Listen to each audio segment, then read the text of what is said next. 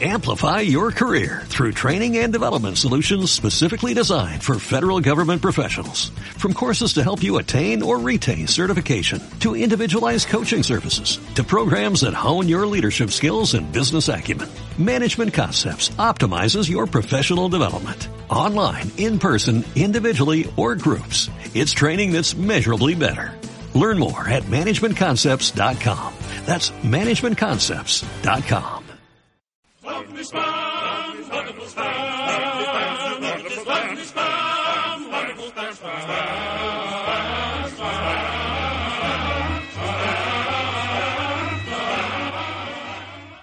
Hola y bienvenidos a la segunda entrega de El sótano del spam, el programa comodín de Estallo la Paz cuando las circunstancias nos obligan a ello. Hoy estamos aquí las dos patas traseras del gato, que son Víctor Hola, hola. Y Hola. Pelayo. Hola chicos. Y también estoy yo, Álvaro, que no soy ninguna de las patas delanteras, sino que soy el culo del gato. Me ves aunque no quieras y me restriego por todas partes. Antes de entrar de lleno en el tema que nos ocupa hoy, que, so- que es la gala de los últimos Oscar, eh, quiero hablar de un, un par de temas antes. Como los oyentes saben, este programa es grabado y luego colgado a través de las distintas plataformas. Desde la grabación del programa que se hace el 7 de marzo, hasta su, su difusión el 11 del mismo mes, pasan dos fechas muy señaladas, que creemos que es importante decir. Una de ellas es el 8M, Día de la Mujer Trabajadora, un día de reivindicación en el que las mujeres claman por un mundo más justo. Un día en el que desde Estallo la Paz queremos recordar a Flora Tristán, a Luis Michel, a Rosa Luxemburgo, a Clara Campoamor y a Azucena Villaflor, cuyo activismo y discursos reivindicaron a la mujer como sujeto político y hoy siguen siendo ejemplo de humanidad y valentía. También queremos recordar a Ada Lovelace, a Marie Curie, a Grace Murray Hooper, a Mary Jackson y a Ángela Ruiz Robles, cuyas agudas mentes expandieron el campo de las ciencias hasta límites inimaginables. Y cómo no mencionar a Mary a Edmonia Lewis, a Blanca de los Ríos, a Emilia Pardo Bazán y a Frida Kahlo, cuya habilidad para la cultura y las artes hicieron que la chispa de la imaginación se avivara para toda la humanidad. El 8 de marzo es el día de todas ellas, de las que están, de las que se fueron, de las que lucharon y de las que no dejaron ser. Y la segunda fecha es el mismo día en el que este pro- programa ve la luz, el 11 de marzo, un día maldito para los tres integrantes de la mesa que nacimos en Madrid. Hoy se cumplen 15 años del mayor atentado terrorista que vivió España. En la mañana de este fatídico día, en cuatro trenes de cercanías detonaron artefactos explosivos que dejaron un total de 190 víctimas mortales y más de 2.000 heridos. A los pocos días de los atentados murieron también un agente de los GEO en el asalto a un piso franco de los terroristas y un bebé que no pudo sobrevivir al nacimiento forzado debido a las heridas que había sufrido su madre en el atentado.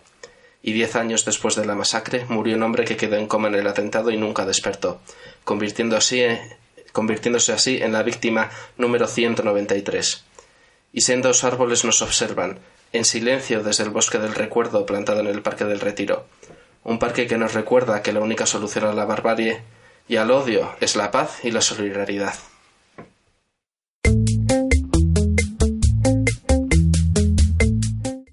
Bueno, y después de esta acción de recuerdo y de reivindicación, nos metemos de lleno en, en el tema. Los Oscar.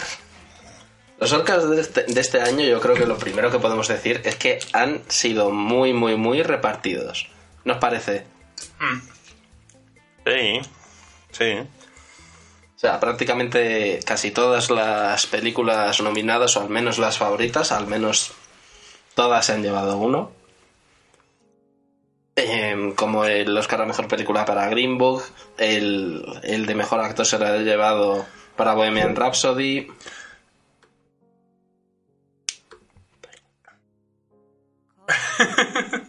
Perdón. ¿Qué ha, pa- qué ha pasado?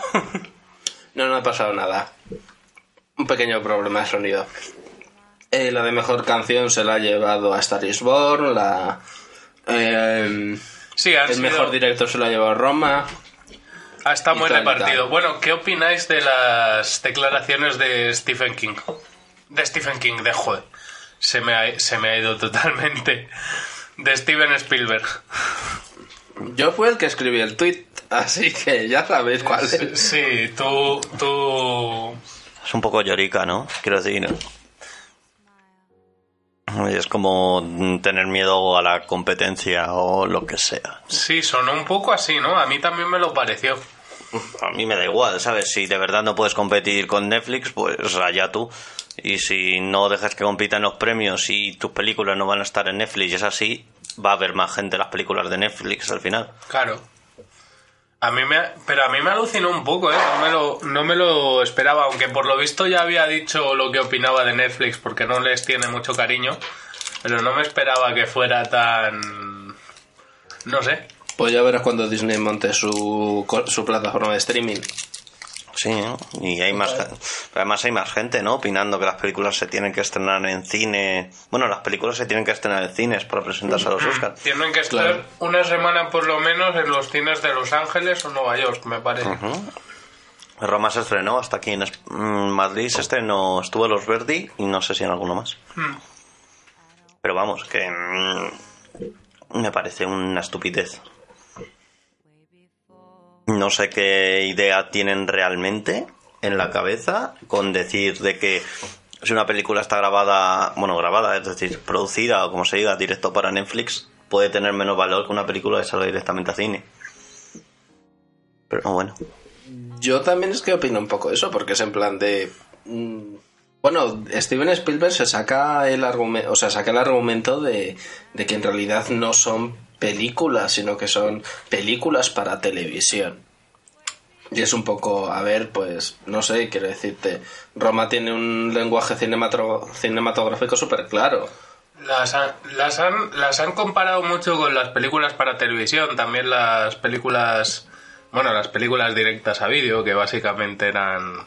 Ya, Pelayo, pero es que para Pero mí una no- película directa a vídeo es, por ejemplo, eh, la película que hay en la 1 los domingos por la tarde, que es un- en plan de soy una mujer teutona y un hombre teutón que se conocen y primero se enamoran, luego se enfadan y luego se casan. Peli- películas alemanas en Antena 3, eso es todo un género, tío. ¿Verdad? Pero bueno, yo creo que las películas de Netflix tienen más nivel que, que lo que dice... Sí, a mí me Steven Spielberg. lo divertido, a mí lo que me gusta de Netflix es cómo usan, cómo contratan muchas veces a los actores no para una cosa sino para varias y los ves de una de las de una serie saltan a alguna película y demás y los ves así moviéndose como para una película suelen contratar un par de actores eh, estrella y el resto sí que suelen ser mucho más desconocidos y cómo saben manejar eso como para no sé si será para ahorrar algunas perrillas al final pero Ha pasado, por ejemplo, con la coreana de Sense8, eh, Beduna, que, era, que estuvo en Sense8 y ahora está la- estuvo, ha estado también en el drama de zombies que produce y, Ajá. y hizo Netflix. Sí, casi toda, más a lo español, casi toda la gente de los actores de la Casa de Papel los tuvieron en... ¿Cómo? Joder, ahora se me va a escapar el nombre, esta... Eh, Descríbela. Élite. Élite, sí, en Élite esta que no la he visto, Élite no la he visto. Yo he visto un par de episodios. Sí, que es esta serie que va así, ¿no? Como de... Es un que en el fondo no instituto de- son, no son mundos tan grandes, aunque lleguen a tanta gente. No, sí, pero es bonito, ¿no? O a mí hasta me parece bonito como Netflix se busca sus formas para mantener ese nivel de producciones y demás. A mí, me, a mí me gusta que está trayendo un montón de contenido asiático, que ya sabéis que eso para mí me puede. Pues Y- sí. Se ha aprovechado de la caída de uno de los gigantes del sector que ya hacía que, era- que se dedicaba exclusivamente a las series y a las y a las películas asiáticas y ha cogido y ha lanzado el asalto, ha dicho o nos quedamos con todo o no nos quedamos con nada. O todo o nada. Ha estado muy bien. Bueno, Bueno, en el fondo los premios se la sudan a todo el mundo, ¿no? Si la película es buena la vas a seguir viendo, ¿no? Es decir, que si no se va a llevar un Oscar, mm, pues vale. Efectivamente. Pero entonces ya, gracias, vamos a volver al tema. Hablemos del Oscar a la mejor película. Este año se le ha llevado Green Book. Gracias a Dios que no se la ha llevado Black Panther. Black no- Panther quizás sea sido lo más polémica dentro de todas las nominadas. Eh, Es que, vamos a ver, eso de si no te parece una obra maestra es porque eres racista o si te parece que O sea, no. Es una película que a mí me pareció entretenida, pero no me pareció que se mereciera una nominación. Una nominación a mejor película. Bueno, pero mira, por ejemplo, en esas. Ya vamos a retrotraernos un poco. El año pasado estuvo nominada Call Me By Your Name, que a mí no me gustó nada. Y me gustó muchísimo más Love Simon. Love Simon Y las dos. em, no tratan exactamente lo mismo, pero sí tienen que ver. Las dos están basadas en libros. Y sin embargo, Call Me By Your Name fue la que acabó nominada. Pese a que. Y porque Love Simon sí es verdad que tenía, tenía un lenguaje más dicharachero. Pero vamos, ¿qué os parece que, o sea, dentro de Green Book y de todas las demás, entre Black Friday, dentro del clan Bohemian Rhapsody y la favorita Roma, Nació una estrella y Vice, ¿creéis que Green Book se ha merecido bien este, este Oscar o creéis que hay otra de entre las nominadas o no nominadas que se lo hubiese merecido más? Roma, Ah, vamos, de- yo es que tenía... eh, es muy personal, ¿no? Pero Roma este año para mí era mi... Ha sido mi película favorita del año. Es probablemente la segunda película que me haya hecho llorar en toda mi vida. Así que eso dice mucho. No sé si es que me pillo simplemente de bajón, ¿sabes? Saliendo después de hacer horas Pero extras llorar, o algo. pero- llorar o llorar de miedo, porque tú lloras mucho de miedo. a veces. No, eso es ser llorica y gritar en el asiento mientras que te pido ayuda a mi mami. Pero no, llorar de verdad. Hay un el momento de la, de- del hospital, del parto, me pareció terrible y, y estaba era para ponerme una mantita, tomarme un café y no salir de mi, de mi habitación. Mientras Lina te hace tap, tap, tap, tap. Con la escoba de lejos. No, de verdad pienso que es una película que me ha llegado muchísimo y que me ha encantado. Pero este año, además de eso, yo creo que casi todas las nominadas que había este año me faltan, creo que por. Todavía no me he visto alguna. No me he visto ni Bohemian Rhapsody ni. Ni Infiltrado en el Ku Klux Klan a día de grabación, claro. No, hombre, en el futuro me las habréis visto seguro, porque veo todo lo nominado. No es verdad. Pero. mm, yo creo que este año casi todas las que he visto me gustan. Quiero decirte, he disfrutado cada una de las películas. Que había. Así que en el fondo, si se lo hubiese llevado cualquiera de las otras menos Black Panther, creo que hubiese estado bastante de acuerdo. Y según dice la crítica, Bohemian Rhapsody es muy impresionante, pero la típica película que te ves una vez y ya está. Pero no la he visto, así que no voy a hablar de ella. Y de Star is Born, porque la verdad es que a mí sí me gustó, pero tampoco la he visto como para mejor peli. Me parece la hostia. O sea, a mí me gustó mucho, me, parece, me gustó mucho Star is Born, pero no tanto, o sea, quiero decirte, la comparas con Roma, o la comparas con, eh, con Green Book, o la comparas con Vice, y para mí se queda bastante atrás, detrás. No yo, sé. a ver, yo creo que no está a la altura. Yo creo que si tuviese que hacer una lista, estaría de las más bajas por encima de Black Panther. Ya pero- está muy claro cuál es el punto bajo, ¿vale? Sí, no. Pero yo creo que. Que sí, es una buena. Vamos a ver, es una película que está muy correcta de este año y creo que lo hace muy bien. Es decir, peores películas que me han gustado mucho menos que esas han estado nominadas otros años. La verdad es que la mayoría. Como Black Panther. La mayoría de las nominadas este año mm, eh, se puede pensar más o menos que se merecen o no el Oscar, pero sí se, muchas de ellas sí se merecían la, la nominación, ¿no?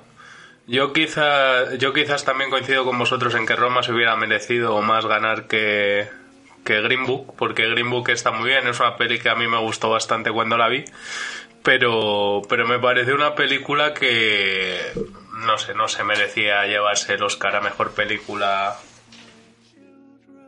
¿Creéis que ha sido también por el tema que trataba un poco?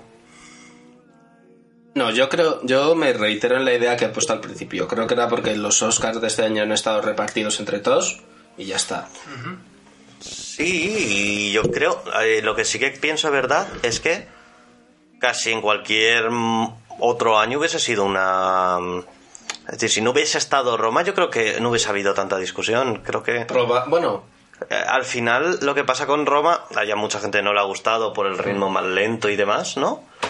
Pero yo creo que eh, eh, tiene unos es algo joder bastante novedoso con cuenta las histo- una historia de una forma diferente, cuenta una historia diferente, nos ofrece otro punto de vista al que no estamos acostumbrados, desde el uso del sonido ese tan curioso que tiene, que está todo como súper saturado, todas las conversaciones así como, se oyen como regular, ¿no? No sé cómo explicarlo. Sí, pero eso fíjate, es que tengo aquí la chuleta de todas las estas. En Moonlight hacían algo parecido con, con sonido. Que era muy ambiental, muy... Es mucho de lo que está pasando en la escena.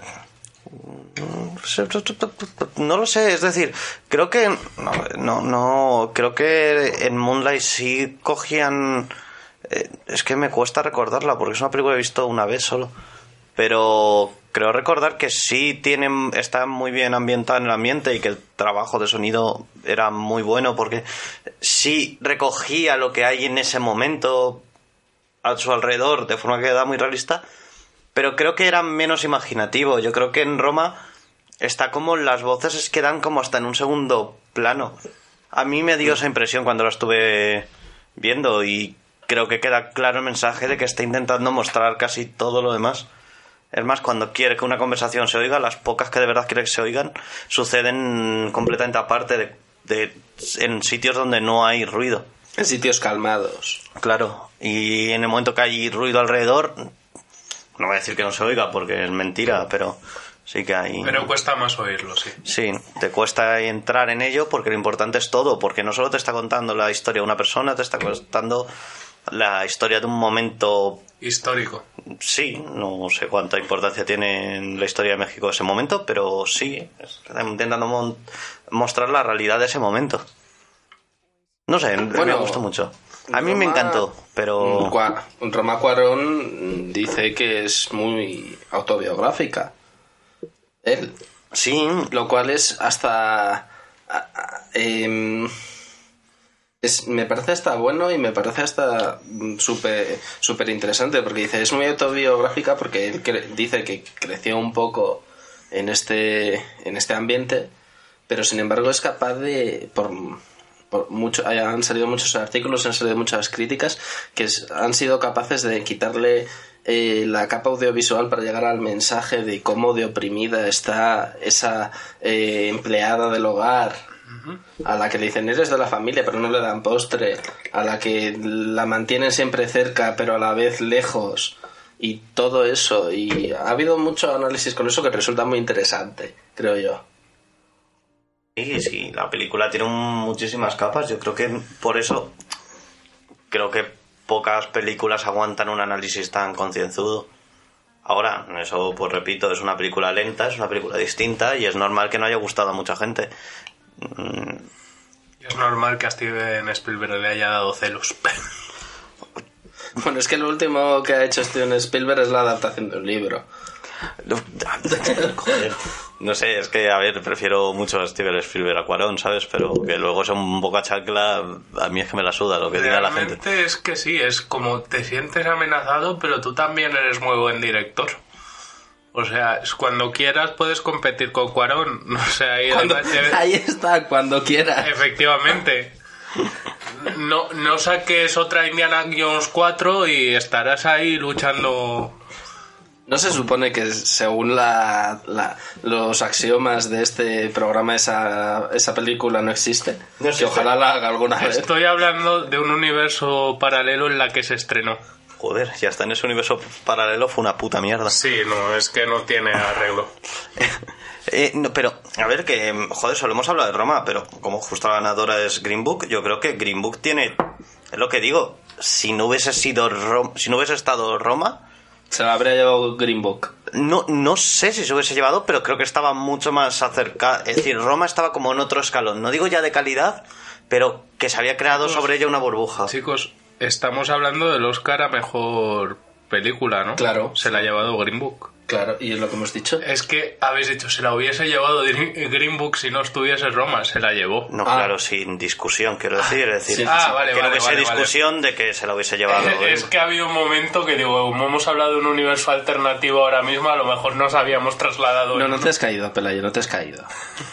La cuestión, joder, he perdido mucho el hilo, pero que quiero decirte que Roma se ha creado una burbuja alrededor de ella, de es genial, es como una obra maestra, esta parte es es un clásico ya desde que salió. Vamos a ver, tampoco hay que exagerar. A mí me encantó, pero Llevamos de tenga- todas formas un- unos años ya, o sea, tres años llevamos ya con polémica dentro de lo que es este Oscar, porque por ejemplo el año pasado se la llevó a la forma del agua y también estuvo muy reñido con eh, tres anuncios en las afueras y también eh, con La Hora Más Oscura o con, Dun- o con Dunkerque, aunque Dunkerque a mí no me gusta nada.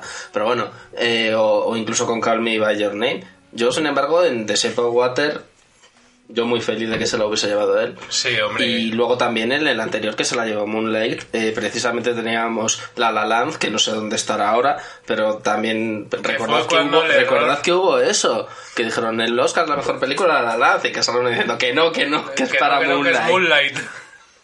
Joder, del 2016 no me vi ninguna puta película, tío. Pues como ¿Cuáles si ese año no fuese al cine. ¿Cuál? No hubiese ido al cine. ¿Cuáles nominaron para 2016? Pues es que en realidad las dos, o sea, las que más me suenan a mí son, bueno, Moonlight, la de La La Land y luego la de Fence, que es esta del drama de los de la frontera, creo que era el drama este de la frontera de México con Estados Unidos.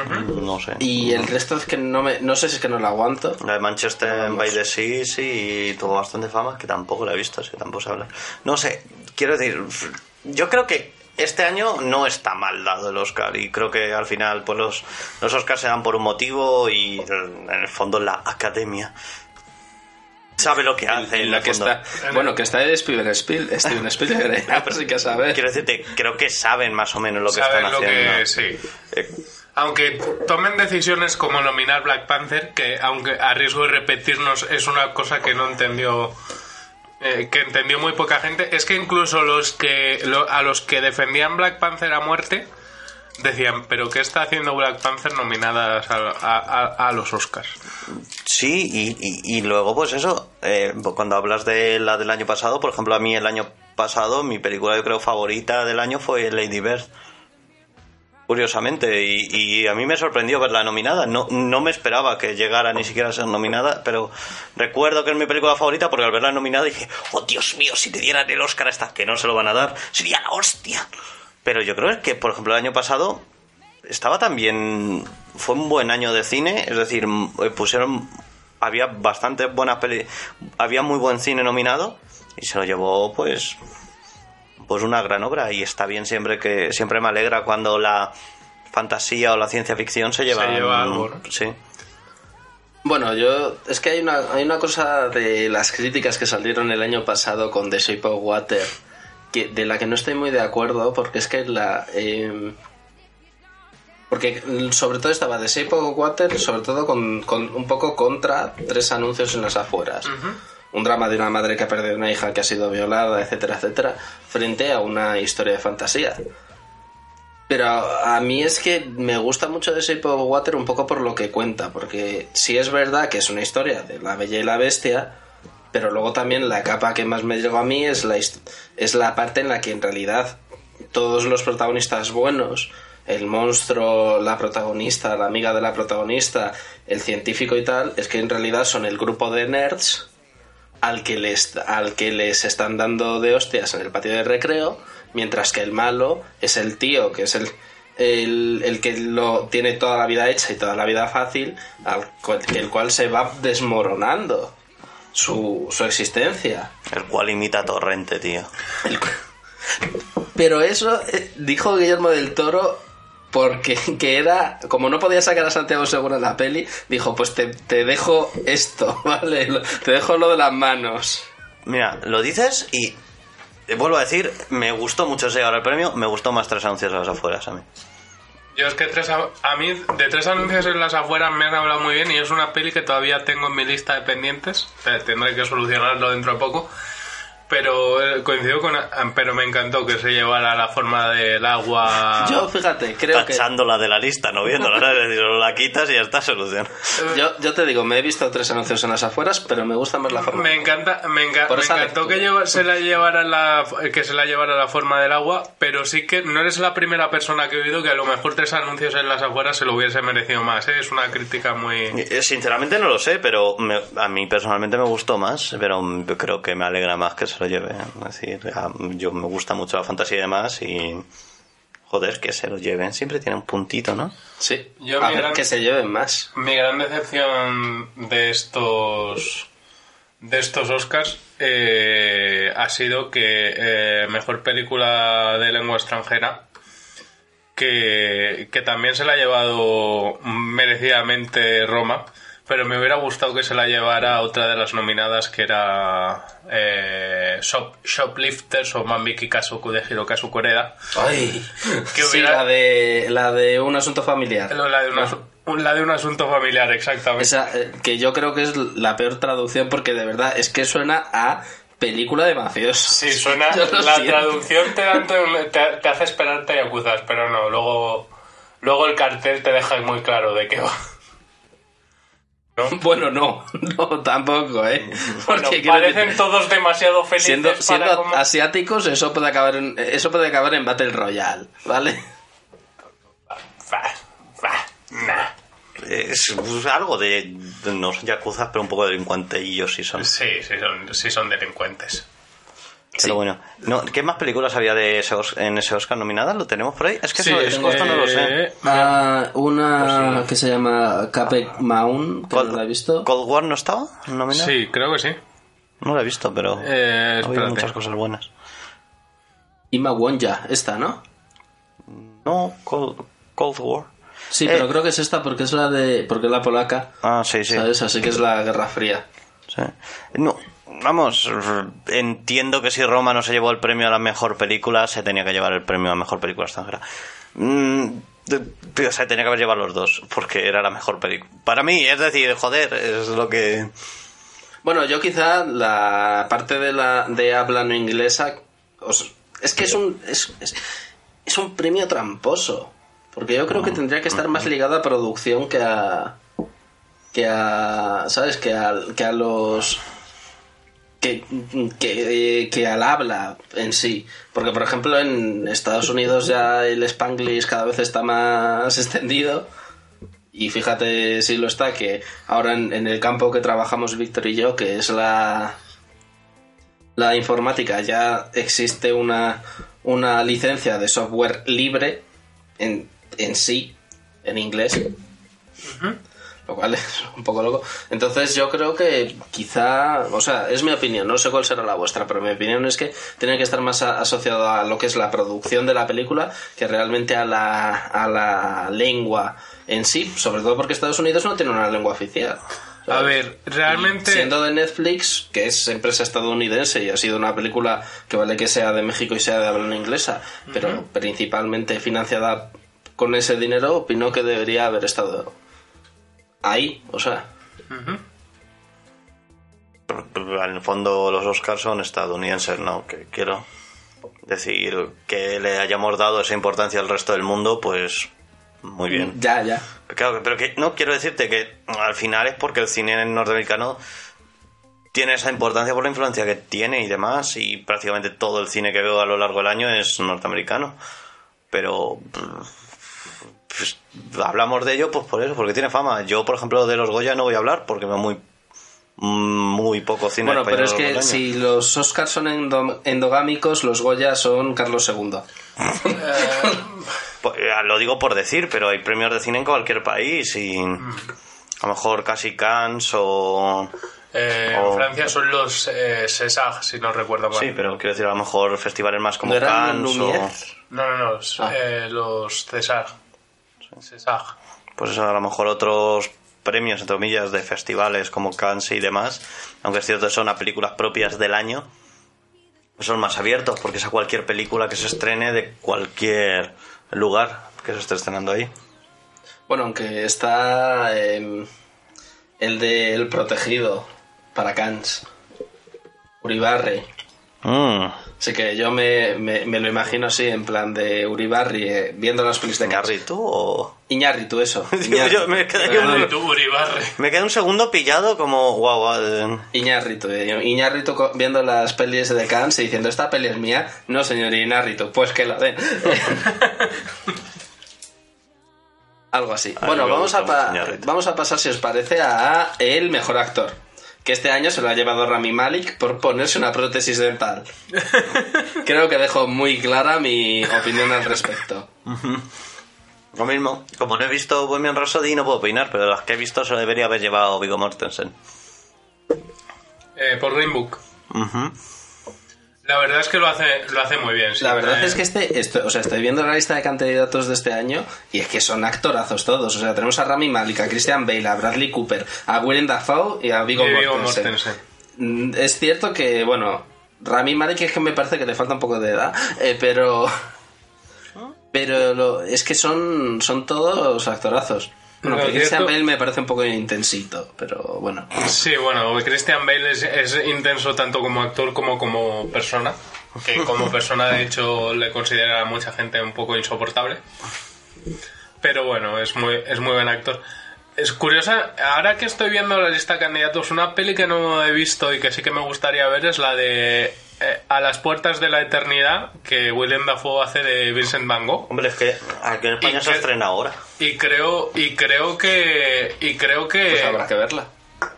Y creo que, que el papel le va que ni pintado, oye, yo creo que a Willem Dafoe. Después de hacer de Jesús. Pero Willem Dafoe no hacía siempre de malo. Pues eso. Eh, no, en Joe Wick hace de bueno. Bueno, sí.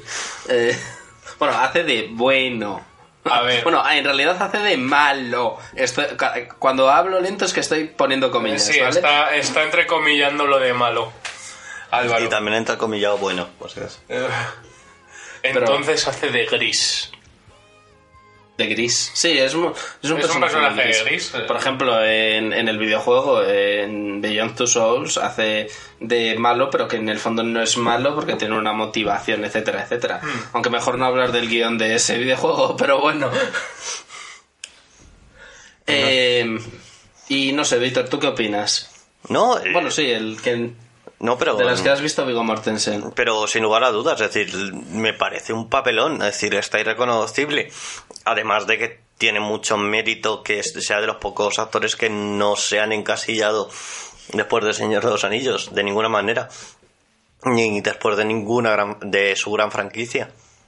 Mm. Yo creo que muy pocos actores han conseguido eso. Tal vez él, Christian Bale y. Bueno, eh, Ian McKellen tampoco se casilló con Gandalf. No, creo yo. tiene, no, tienes razón. No se encasilló con Gandalf y con Magneto. No, ojo, eh. Que no, no, no, no. no le has visto en Sherlock Holmes. que no, que no, que no es verdad, es cierto. No, pero yo creo que es un actor que sí recordamos mucho por ese tipo de películas. Mm, creo que Vigo Mortensen todavía no ha salido del todo porque si piensas en él, piensas en, Aragorn. Aragorn. en Aragorn, pero yo creo que Gandalf también tiene ese que todavía la gente piensa en él y piensa en Gandalf también. Pero igual que no están completamente... eh, no están... No ha salido de... mm, Joder, del encasillamiento completamente, pero... Yo creo que lo... mm, Viggo Mortensen lo está consiguiendo y... Más o menos. ¿Y crees que se, hubiera- A que ver. se debería haber llevado este Oscar a mejor actor? ¿no? Eh, No he visto Bohemian Rhapsody, pero entonces no puedo decir, a lo mejor lo ha hecho mejor el jovencito este, no, nunca me sabe su nombre. Eh, Rami Malek. Sí. Sí. Pero, mm, vamos, el papel que hace me parece impresionante. Vigo Mortensen, es decir, cada momento, cada escena, eh, desde cómo come a cómo habla, el acento, cómo habla italiano, cómo... Todo lo que hace es maravilloso la película. Y si la película, y si Green Book tiene el Oscar a mejor película, es gracias a él.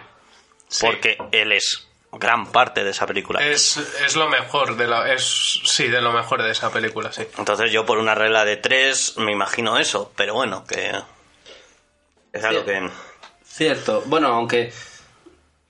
Mm, yo no me he visto la de Bohemian Rhapsody, se la ha visto mi hermana, así que mi, la opinión que voy a verter un poco es la de ella. Y dijo que, que, que efectivamente no, no, le, no le gustó mucho como, como hizo él. Eh, de- sobre todo por una cuestión estética, porque dice, con lo guapo que era. con, lo gua- con lo guapo que era y qué mal le han puesto. Bueno es que Rami Malek tampoco tiene mucho, mucho para tirar de él. Pero bueno, eh, vamos a pasar, si os parece, a, a Mejor Actriz.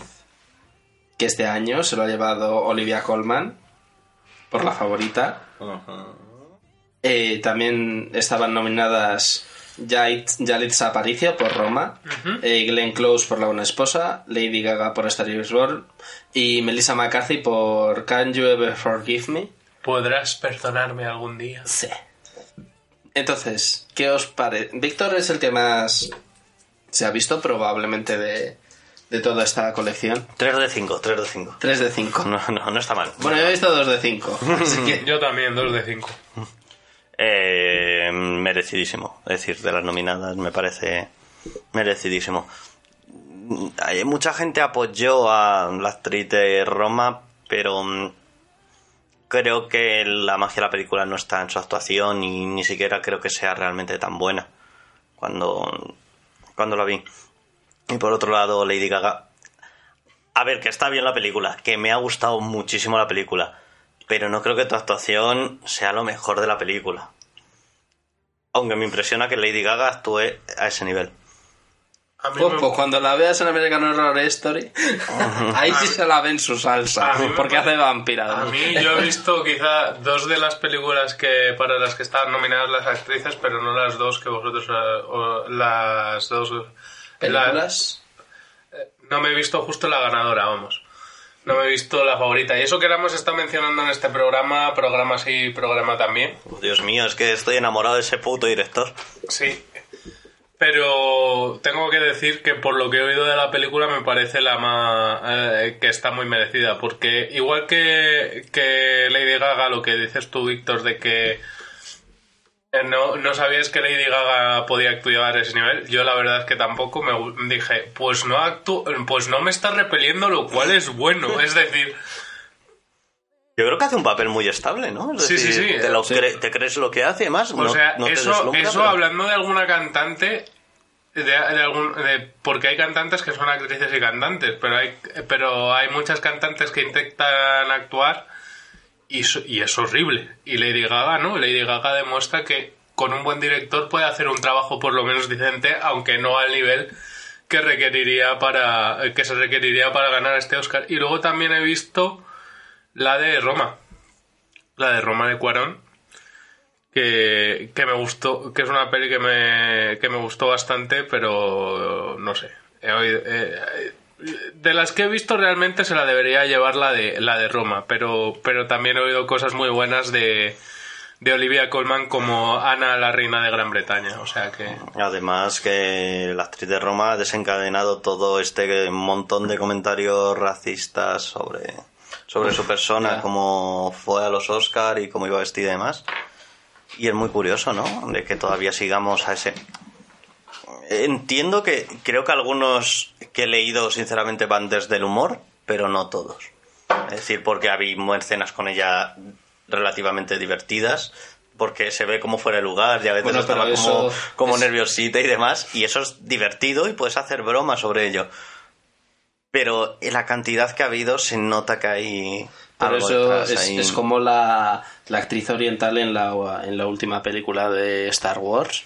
¿Sabes? Que uno de los chistes que hicieron en el jueves fue precisamente que, ¿sabes? Que en el momento en el que están acometiendo contra la mini estrella de la muerte que va a abrir la fortaleza de los rebeldes, que ella se interpone en el, en el camino de Finn para esto y hicieron en el juego es un chiste que dice ¿por qué te has te has eh, interpuesto en mi camino? es que es que me quieres decir no es que como soy japonesa so- o, o me inmolo yo no se inmola nadie o sea ¡Wow! y es un chiste muy racista pero muy gracioso y recordemos que esta chica acabó abandonando las redes sociales debido al acoso que sufrió Es que, es que se pasaron un montón con esa actriz. Y además, bueno, es que su personaje es... es un personaje súper necesario y eh, Los Últimos Jedi es, es una gran película solo porque está ella. Pues a mí me gustó. A mí, es A mí me gusta, es una peli que me gusta. Pero no es por ella. Pero precisamente ella no es un punto fuerte. No, sí, es que es, es que es verdad que la que toda la parte, curiosamente toda la no es por ella, pero curiosamente toda la parte en la que está ella de la, peli- de la película, que es en todo lo que no pasa la acción, eh, es para mí lo que sobra de la Todo Y- lo del casino y tal es como, Y vete. lo de... A ver, es una, es una actriz que pusieron para decir, "En Finn se merece un besito al final de la peli, vamos a dárselo, ¿no? ¿Pero quién? ¿Rey? No, Rey tiene que estar flipando con No, los ser el- abdominales de Kylo Ren. Tenía que ser el otro. Tenía que ser el novio de, de Finn. Que no me acuerdo el nombre. Poe Dameron. Sí. Que es, que Oscar Isaac. Oscar Isaac, eso. O- Oscar Isaac, eso. Eh, que es eh, que además ahora estaba eh, pusimos en Twitter un tweet de que quiere hacer de Solid Snake y no bueno había de todo realmente había gente que decía Yo creo que no lo culo. veían y había gente que no y pero pero había mucha gente O sea, que decía pa- que preferían para Solid Snake un actor con más rodado Para, para Solid Snake necesitas un actor con culo. Así que mm, tiene que ir o Chris Evans o Chris Hemsworth. pero bueno volvamos volvamos un- un- a, a- a los premios Sí, ¿no? volvamos a los premios. ¿Qué os parece si pasamos a- al premio al mejor guion adaptado? Que en este, en este, que para quien no lo sepa, el mejor guion adaptado es un guion de una película que está basado en otro material, ya sea una novela, una serie, un, o, o incluso otra película. Eh, por ejemplo, este año se le ha llevado eh, Infiltrados, eh, ¿no? Infiltrados en el clan, que es una película que a mí que es bastante buena. En mi- o sea, yo sí me la he visto y es muy graciosa, tiene un ritmo bastante bueno, incluso en algunos momentos en los que hace referencia a hechos históricos y a conferencias que existían en la, en la época en la que transcurre la acción. Y además hacen un ejercicio interesante porque también hay eh, momentos en los que se toman fotografías y te cuentan la escena de cómo toman la fotografía y la fotografía que te ponen al final es la fotografía original. O sea, la fotografía resultante es la fotografía original, lo cual es muy gracioso también de ver. Pero para aquellos que... eh, pero para que lo sepa más gente, por ejemplo, en 2016 Moonlight también está basada en un libro. La Gran Apuesta, que es una película que hemos hablado hace nada en el podcast de ella, también está también entró dentro del guion adaptado. Argo o 12 años de, de esclavitud o incluso eh, de Imitation Game. em, son todas películas, e incluso la red social. Uf, se la llevó esta. Uf. Bueno, eh, la red social también son, son películas que también tienen guion adaptado. Entonces, soltad opiniones. No he visto la película y no sé ni qué había nominado. Así que ahí está mi opinión. a lo mejor guion ¿Puedes también adaptado. decir algo de, la- de anteriores que os acuerdo? Eh, ahí casi... A ver, desde mi punto de vista, eh, el cine eh, siempre... eh, no, joder, siempre decir, "Oh, eso es como un entero, ¿no? Eh, sí, desde siempre ha cogido mucho de, sobre todo de libros como material del que empezar a crear sus historias, creando muchas veces historias ya no, no decir superiores, pero sí suficientemente diferentes para que tengan su propia eh, su propio carisma y demás y que no los veamos como como ah la película del libro sino hay muchísimas películas que ya son que las conocemos recordadas por la película y no tanto por el libro aunque Claro, Y Harry Potter no se llevó ninguna. También porque era inglesa. Pero bueno. Pero yo creo que tiene más o menos. eh, es un premio que tiene mucho sentido, pero que vamos, no tengo ni la más remota idea, ni siquiera, ni siquiera sé quiénes son los guionistas de, de infiltrados en el. en el Bueno, sí, además es es un premio que se suele dar Eh, a Char- varios. Charlie Watchell, eh, no, eh, Charlie Watchell, eh, David Rabinowitz, Kevin Whitmore y Spike Lee, el director. Y él está basado en un libro de Ron Stallworth. Bien. Es una, es una película que, que yo sí que vi, además cuando la estaban sacando ya de cines y tal. Y es una película que me pareció bastante, bastante entretenida, ¿no? Me parece que, que el actor de Kylo Ren, que nunca me... Adam Driver, ¿no? Sí. Es el actor. Hace un buen trabajo y todo el reparto de la película en general hace muy buen trabajo.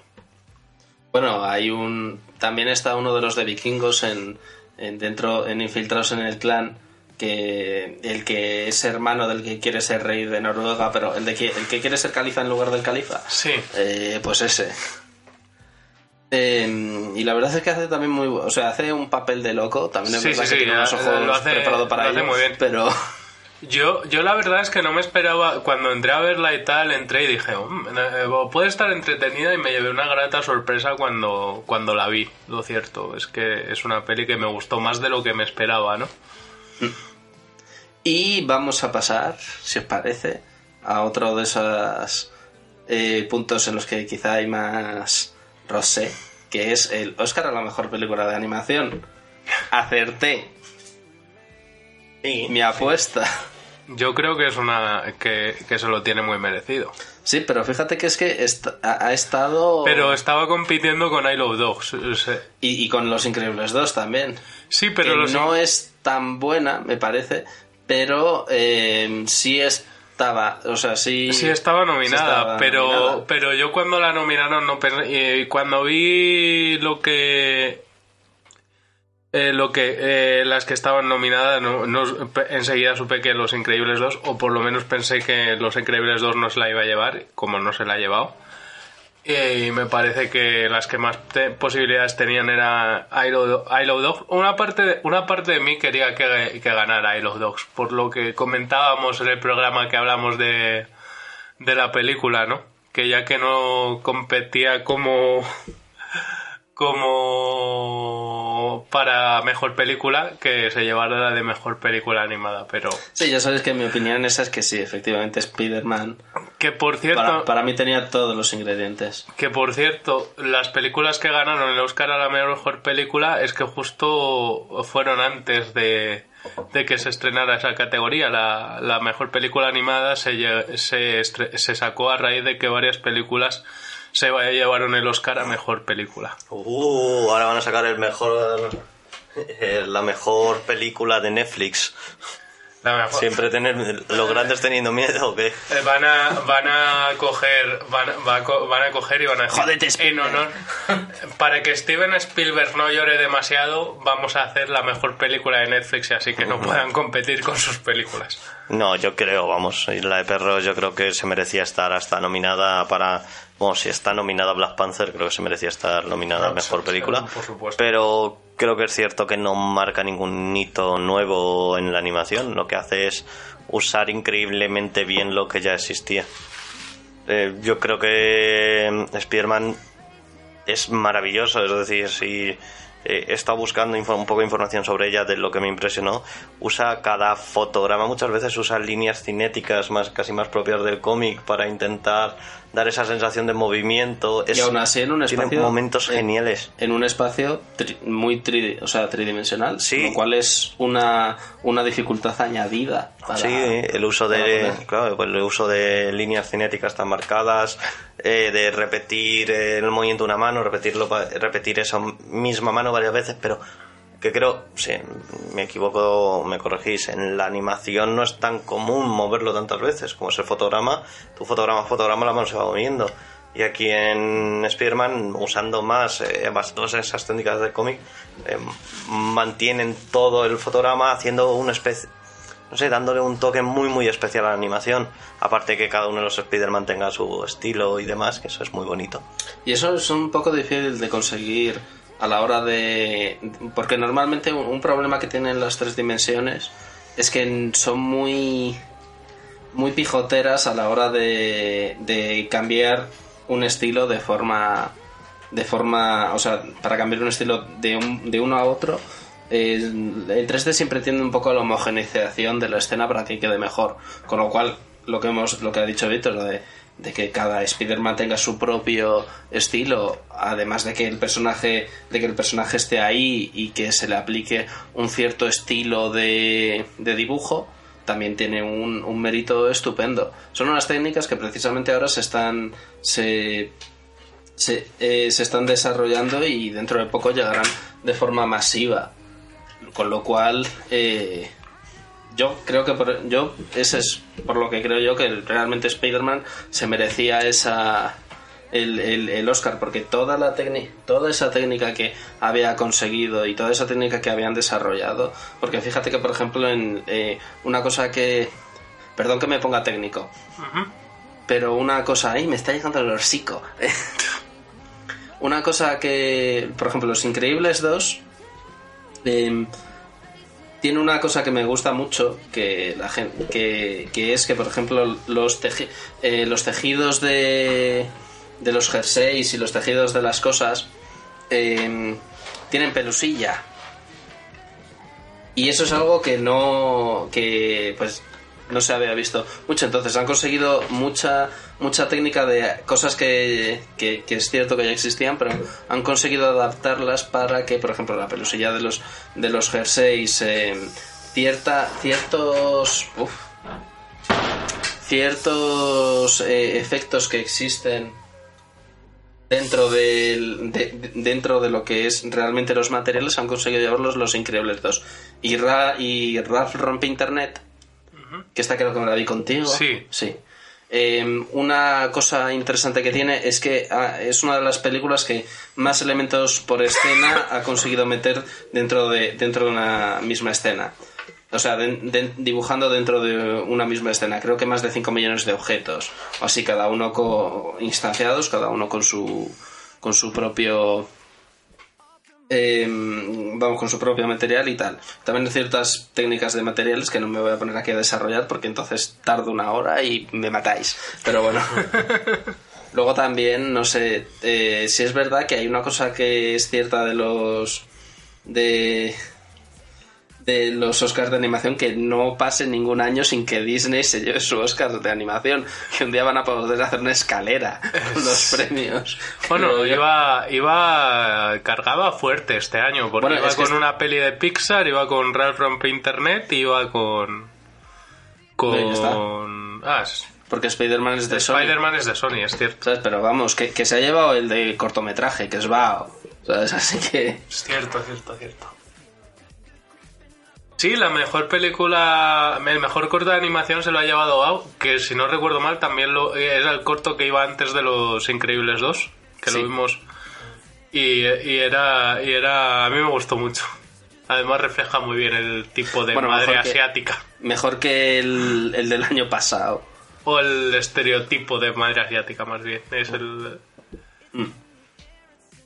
Bueno, y ahora, si os parece, pasamos a mejor director. Esta vez sí, se lo llevó Roma por Alfonso Cuarón. Eh, y los otros, la verdad es que han sido. O sea, todos son casi repetidos.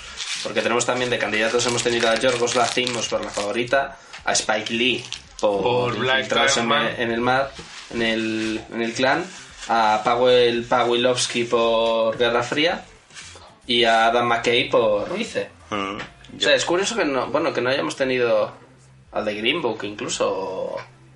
No, yo creo que están muy bien repartidos. Tienes que tener tu película también cierta personalidad o cierta... No sé, tiene que tener algo especial para que de verdad se te considere mejor director, o al menos eso es lo que yo considero.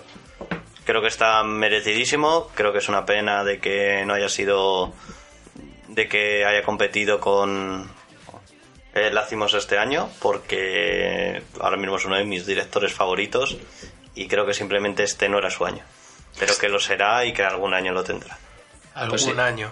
También el año pasado se lo llevó Guillermo del Toro. También muy, Muy merecido. merecido. Y bueno, el anterior se lo llevó Damien Chazelle por La La que creo que se lo dieron únicamente por porque se callara. Eh, Fíjate, eh, no, no me gusta mucho la pero es cierto que eh, el, el- porque no me gustan mucho los musicales, pero eh, los musicales son uno de los pocos géneros 100% cinematográficos y que no eh, y que solo pueden existir ahí. Y en los musicales se hacen muchas cosas que no puedes usar en ningún otro género ni en ningún otro tipo de película. Eso creo que puede tener sentido que sea el mejor director. Sí, No sé, es decir, a mí es que La La Land no, no me suelen gustar los musicales, entonces La La Land no me gustó demasiado. Pero no sí, pero sí que puedes ver cómo fue, cómo se lo llevó, ¿no? Sí, Sí, creo que puede tener un sentido, porque aunque yo no sepa apreciar una película, esa película puede ser muy buena y puede tener... Una gran dirección. Sí, eh, simplemente la escena del inicio me parece impresionante. Como esa escena, todos los bailarines eh, por con ese atardecer maravilloso, siempre mantenido, todos coreografiados me parece, me parece muy, muy, muy buena. ¿Qué pasa? Que yo veo eso cinco minutos en un vídeo de YouTube y me lo flipo de la hostia, incluso me voy a mi tele y me lo pongo grande para fliparlo más, pero una película entera eso a mí no me llena. Lo, te llena demasiado, quizás. Lo cierto es eso, es decir, por eso digo, a lo mejor tiene sentido que se lo lleve, pero no sé. Y vamos, que el de este año yo creo que está muy merecido. Eh, no es mi director favorito de los que están nominados este año, pero ya le llegará. Pues fíjate que a mí me hubiera gustado que se lo dieran a Paul Kuski, al director de Cold War, porque la película es flipante, está, está muy muy bien también. Aunque no haya sido mi favorita de las de habla no inglesa, eh, me parece una película que el director se hubiera merecido llevarse el premio. Aunque Cuarón es un premio muy merecido porque ha hecho un gran trabajo con, con Roma. Mm. Y ya que no, que no, así. el de guion original. Que se lo ha vuelto a llevar Green Book. Que se lo llevó este año, efectivamente, Green Book. Y mm, de las cinco que hay, también tenemos la favorita, eh, Roma y Vice. Luego también tenemos Fear Reformer de Paul Schrader, que creo que esa, esa no me la he visto, la verdad. No sé ni qué película es. Eh, Por eso. Espera, es una película. Eh... Bueno, total, que yo creo que estamos en lo mismo de siempre. Como has dicho, has empezado abriendo, son unos premios muy repartidos.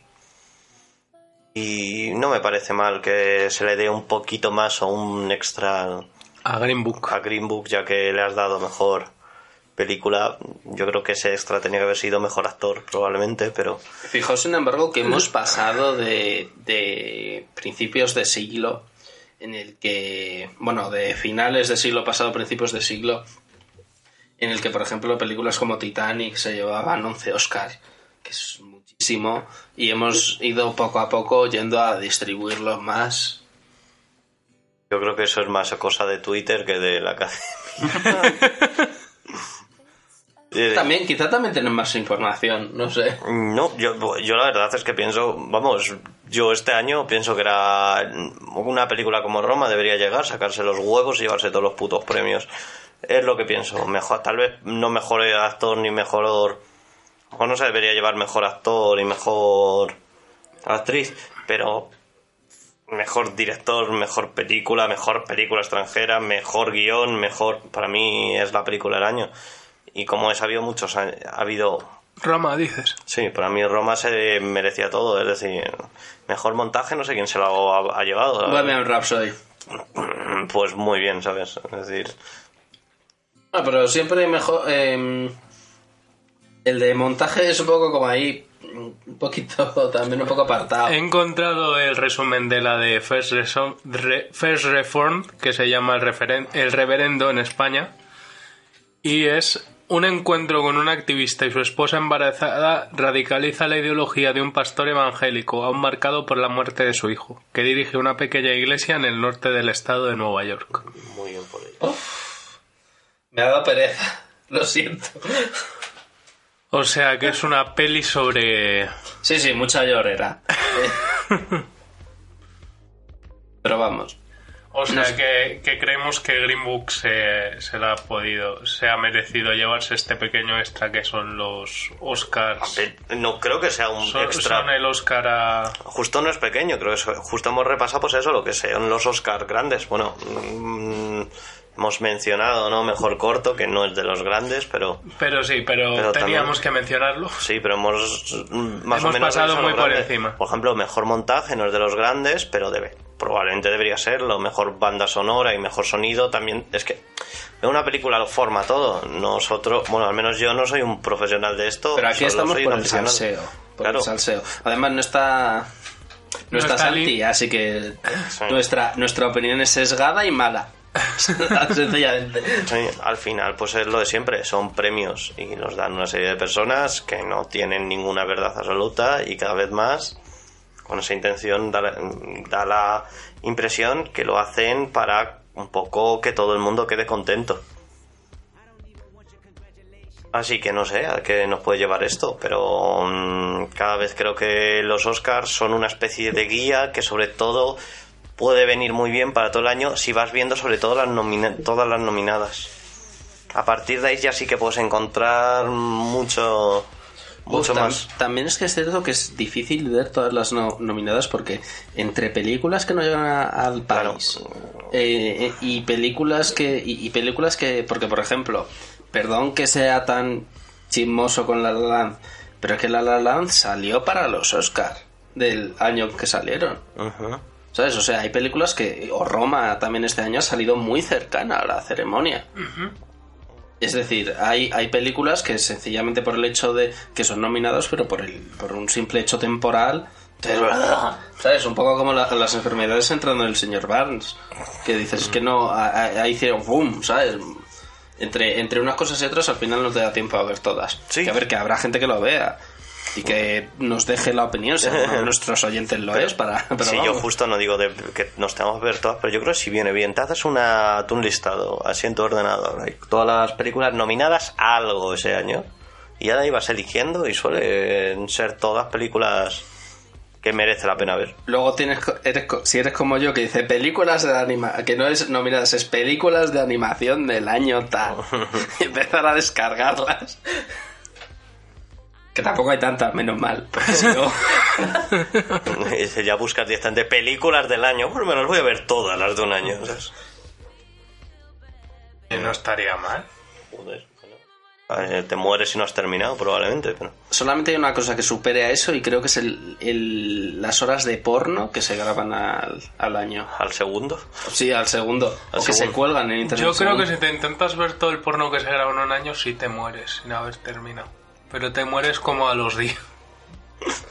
Porque claro, no puedes solo verlo, claro, hay que hacer otras cosas. Exactamente. Es que hay un chiste de community que... Bueno, eh... No sé, pues yo creo que con esto hemos... Llevamos Hemos ya... terminado este pequeño sótano del, Sí, un, del spam. un pequeño estado del spam, llevamos una horica. de- Que quede claro que me la sudan los... Que en el fondo me la sudan los Oscar muchísimo. ¿Y los Goya? Más. ¿Y los Tony? Mm, hasta el- por lo poco que sé de ello, son a los únicos que me interesan un poco. ¿Y los Razzies? Mm, me la sudan también muy grande. Los racis es que no se ven las películas que nominan muchas veces. Eso sí que nominan por, uh, esto todo el mundo la odia, voy a nominarla. Pues sí, es... Podemos, ese- podemos seguir así, pero al final los premios me la sudan. Son premios mucho más populares. El único premio en el fondo que nos importa es eh, el hecho de que hayáis sido felices escuchando esto. Sí, es una cursilada, ¿qué pasa? Madre mía, Álvaro. Pero espero, espero que hayáis sido felices escuchando esto. Eh, sé que no tenéis por qué coincidir con nuestras opiniones, pero bueno, son como los culos. Yo espero, yo espero que hayáis sido felices escuchando esto sin abusar de la morfina. Bueno, y sin abusar de la morfina, vamos a decir lo que tenemos para la semana que viene. La semana que viene vamos, ya volvemos de nuevo a la programación clásica de la Paz. En- y vamos a traer dos temitas. Uno va a ser el Daredevil Yellow de Jeff Loeb, del cual nos hablará Víctor. Y el otro será el Goth of Gamblers de Cho Yun Fat Won Ping Ying, del que nos hablará. Protagonizado por Cho Ah, Yun-fat. protagonizada por Won Jing. Vale. Por Cho Yun-fat. Ah, pues- Ping pong. Y en fin, espero que hayáis sido felices y espero que paséis una buena semana. Nos vemos la semana que viene, gente. Seguidnos en redes que son arroba podcast LP en Twitter, LP con mayúsculas, arroba podcast LP en Instagram, ¿no? Sí. Y eh, estalló la paz en Facebook como persona y como grupo, aunque en Facebook eh, no lo tocamos Sí, demasiado. está un poco abandonado, pero bueno, algún día se retomará.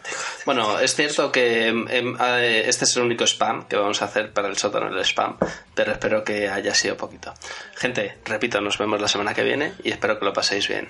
Hasta luego.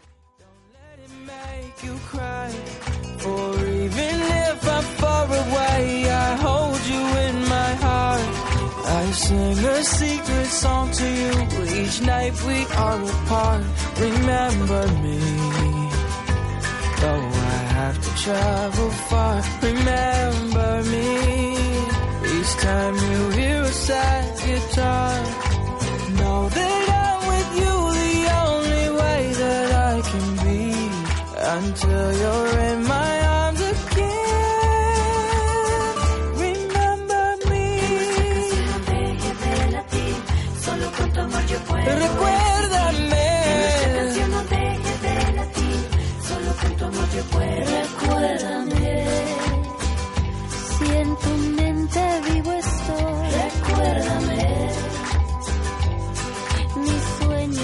te doy. Te llevo en mi corazón y te acompañaré. Unidos en nuestra canción, contigo ahí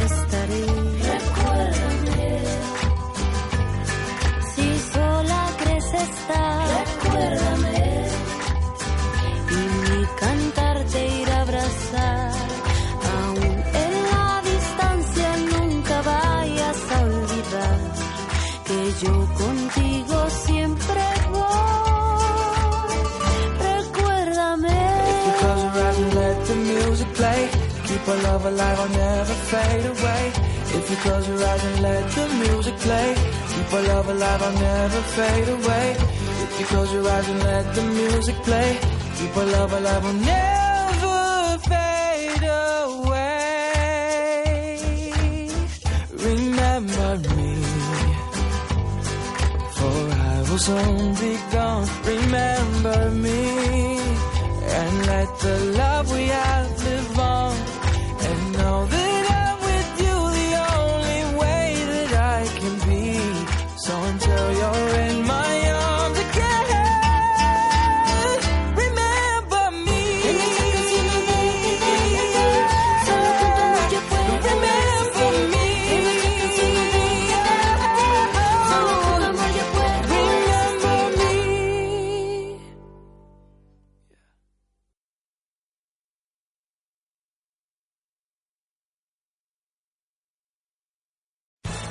Amplify your career through training and development solutions specifically designed for federal government professionals. From courses to help you attain or retain certification, to individualized coaching services, to programs that hone your leadership skills and business acumen, Management Concepts optimizes your professional development. Online, in person, individually, or groups, it's training that's measurably better. Learn more at managementconcepts.com. That's managementconcepts.com.